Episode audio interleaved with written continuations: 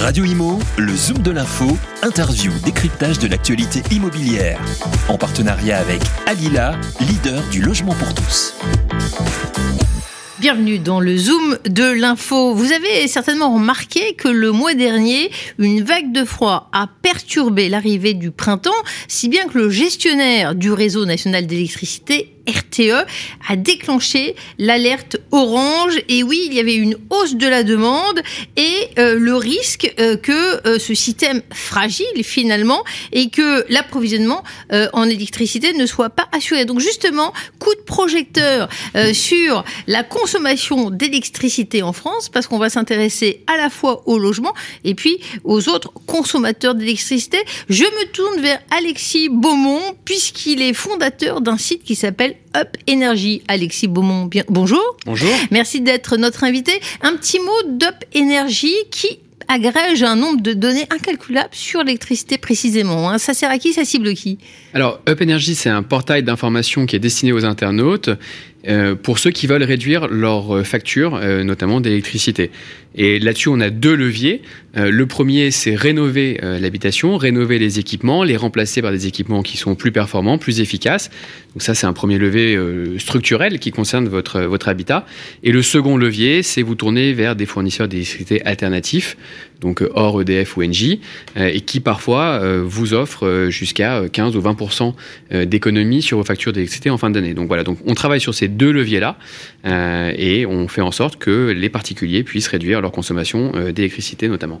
Alors il y a plein d'informations effectivement sur votre site. Euh, on, se rend compte que le type de logement importe plus que le nombre de personnes. Hein. Vous êtes allé investiguer dans les études de la Commission de régulation de l'énergie. Et alors si on parle de consommation moyenne d'électricité par personne par an dans le résidentiel en France, vous pouvez nous donner quelques chiffres pour qu'on ait un, ordre de grandeur? Alors, la consommation moyenne en France par personne, elle est de 2223 kWh euh, par an.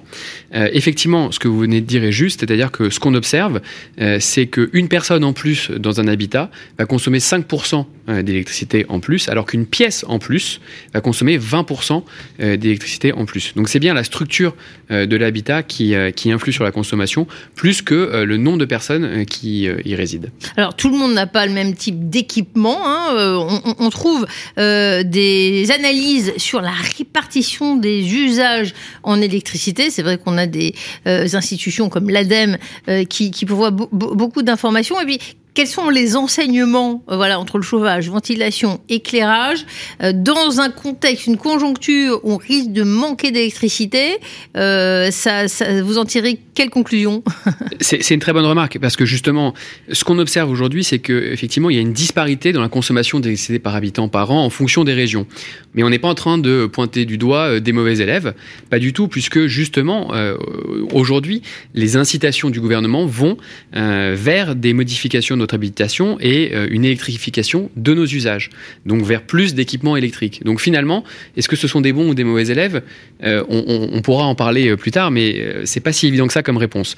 Alors c'est vrai que si on regarde les postes, un chauffage dans, la consommation c'est 27,6%, ventilation 1,7%, éclairage 5,6%. Bon, la consommation, si on parle du chômage, euh, du chauffage, pardon, elle dépend d'un certain nombre de, euh, de, de paramètres. Bon, euh, on se sent impuissant quand on est français dans son ménage. Est-ce que dans un contexte, voilà, si on veut éviter de trop dépenser, mieux consommer, moins consommer, euh, comment on fait La vraie bonne méthode pour moins consommer, c'est vraiment des équipements qui sont performants. Euh, donc de ce point de vue-là, il n'y a, pas vraiment de secret. on n'a pas la main sur le réseau de distribution, puisque le réseau de distribution impacte aussi cette consommation d'énergie. Si les réseaux de distribution sont en mauvais état, il y a une, une énergie qui se perd au cours de la distribution. Mais le vrai moyen pour moins réduire, c'est vraiment d'avoir des équipements qui sont performants. Vous anticipez euh, un accroissement de la consommation euh, est-ce que c'est tout simplement le nombre de Français qui augmente euh, Est-ce que c'est le fait que tout le monde soit équipé d'ordinateurs, etc. On, est amené dans les années à venir à consommer toujours plus? Mais tout à fait. c'est la voiture, c'est le meilleur exemple. C'est celui que je prends à chaque fois parce qu'il il nous aide bien à comprendre. quand vous avez une voiture, on va dire que vous augmentez votre, votre consommation d'électricité à titre personnel parce que votre mobilité est issue d'une voiture qui est électrique et donc nécessairement vous consommez plus d'électricité. Mais finalement, vous êtes plutôt un bon élève puisque vous consommez moins de pétrole. Donc le tout, c'est de savoir euh, l'électricité, dans quelle mesure est-ce qu'elle vient remplacer une autre énergie. Si elle vient remplacer du fuel, ben, vous êtes plutôt un bon élève, puisque le fuel, c'est beaucoup plus polluant, euh, et donc l'électricité est, une, bonne, solution. Donc oui, effectivement, on va vers une hausse massive de la consommation d'électricité en France. Aujourd'hui, on est poussé à, à consommer moins d'énergie fossile, du fuel, du charbon, des choses comme ça, et plus d'électricité euh, dans notre quotidien, ou du bois l'énergie qui est aussi intéressante à étudier, c'est des énergies euh, autour du bois. Et le chauffage autour du bois, c'est quelque chose qui est très performant. Alors après, euh, en zone urbaine, c'est plus compliqué à gérer.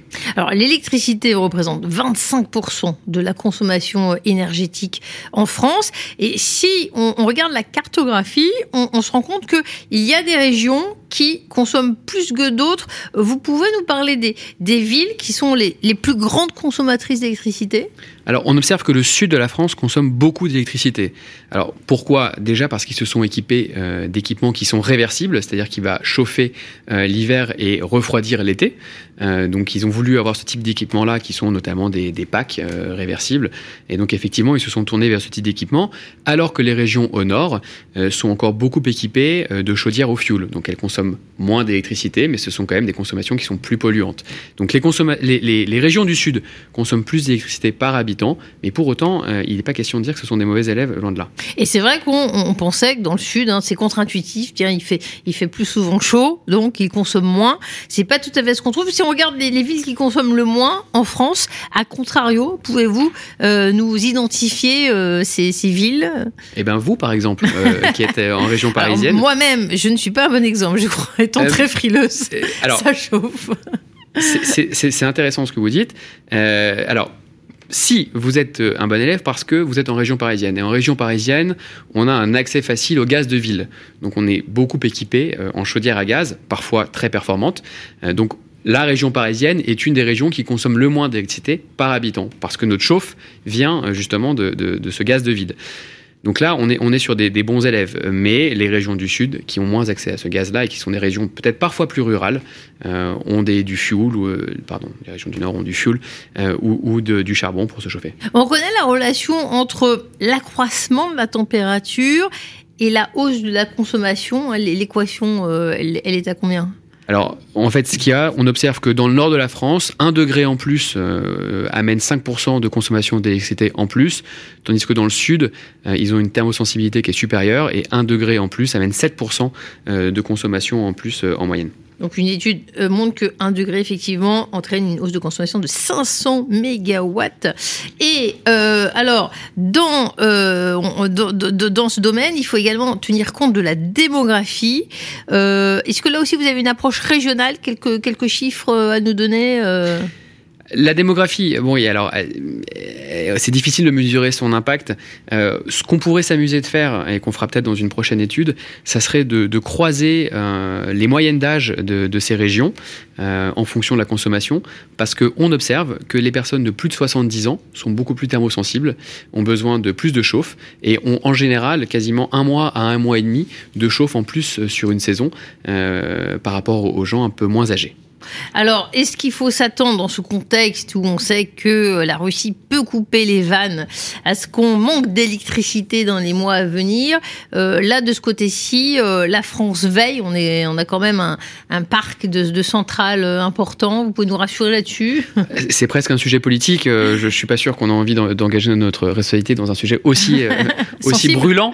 mais effectivement, oui, ce qui est sûr, c'est que, en tout cas, nous, on préconise un usage de l'électricité encore plus important. C'est quand même une énergie qui est propre.